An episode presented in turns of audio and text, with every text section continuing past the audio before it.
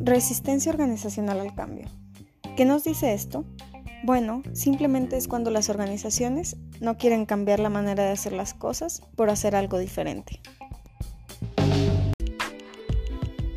¿Sabías que hay diferentes fuentes de resistencia organizacional al cambio? Mira, te las enumero.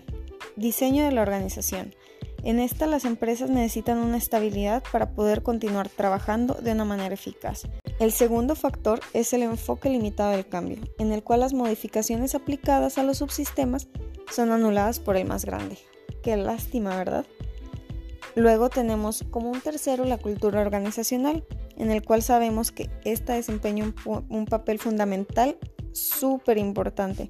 Las culturas son muy difíciles de modificar y esta es la fuente principal de resistencia al cambio. ¿Qué tal si tenemos un cuarto como las limitaciones y amenazas a las distribuciones de recursos? Bueno, las empresas quieren mantener el status quo y hay unas que sí lo modificarían si contaran con los recursos para hacerlo, pero hay que recordar que el cambio exige capital, tiempo y gente capacitada, la cual no siempre disponemos de ella. Como un quinto tenemos los convenios entre las organizaciones.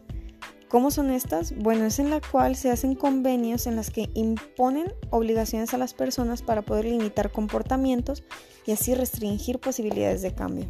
El quinto son las inercias del grupo.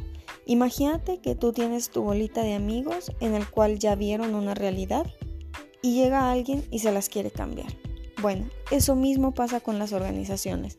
Después de que un grupo tiene una creencia o tiene una realidad, es muy difícil poder cambiarla después.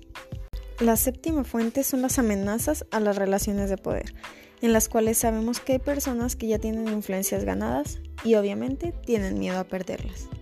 El último son las costumbres, valores y formas de pensar.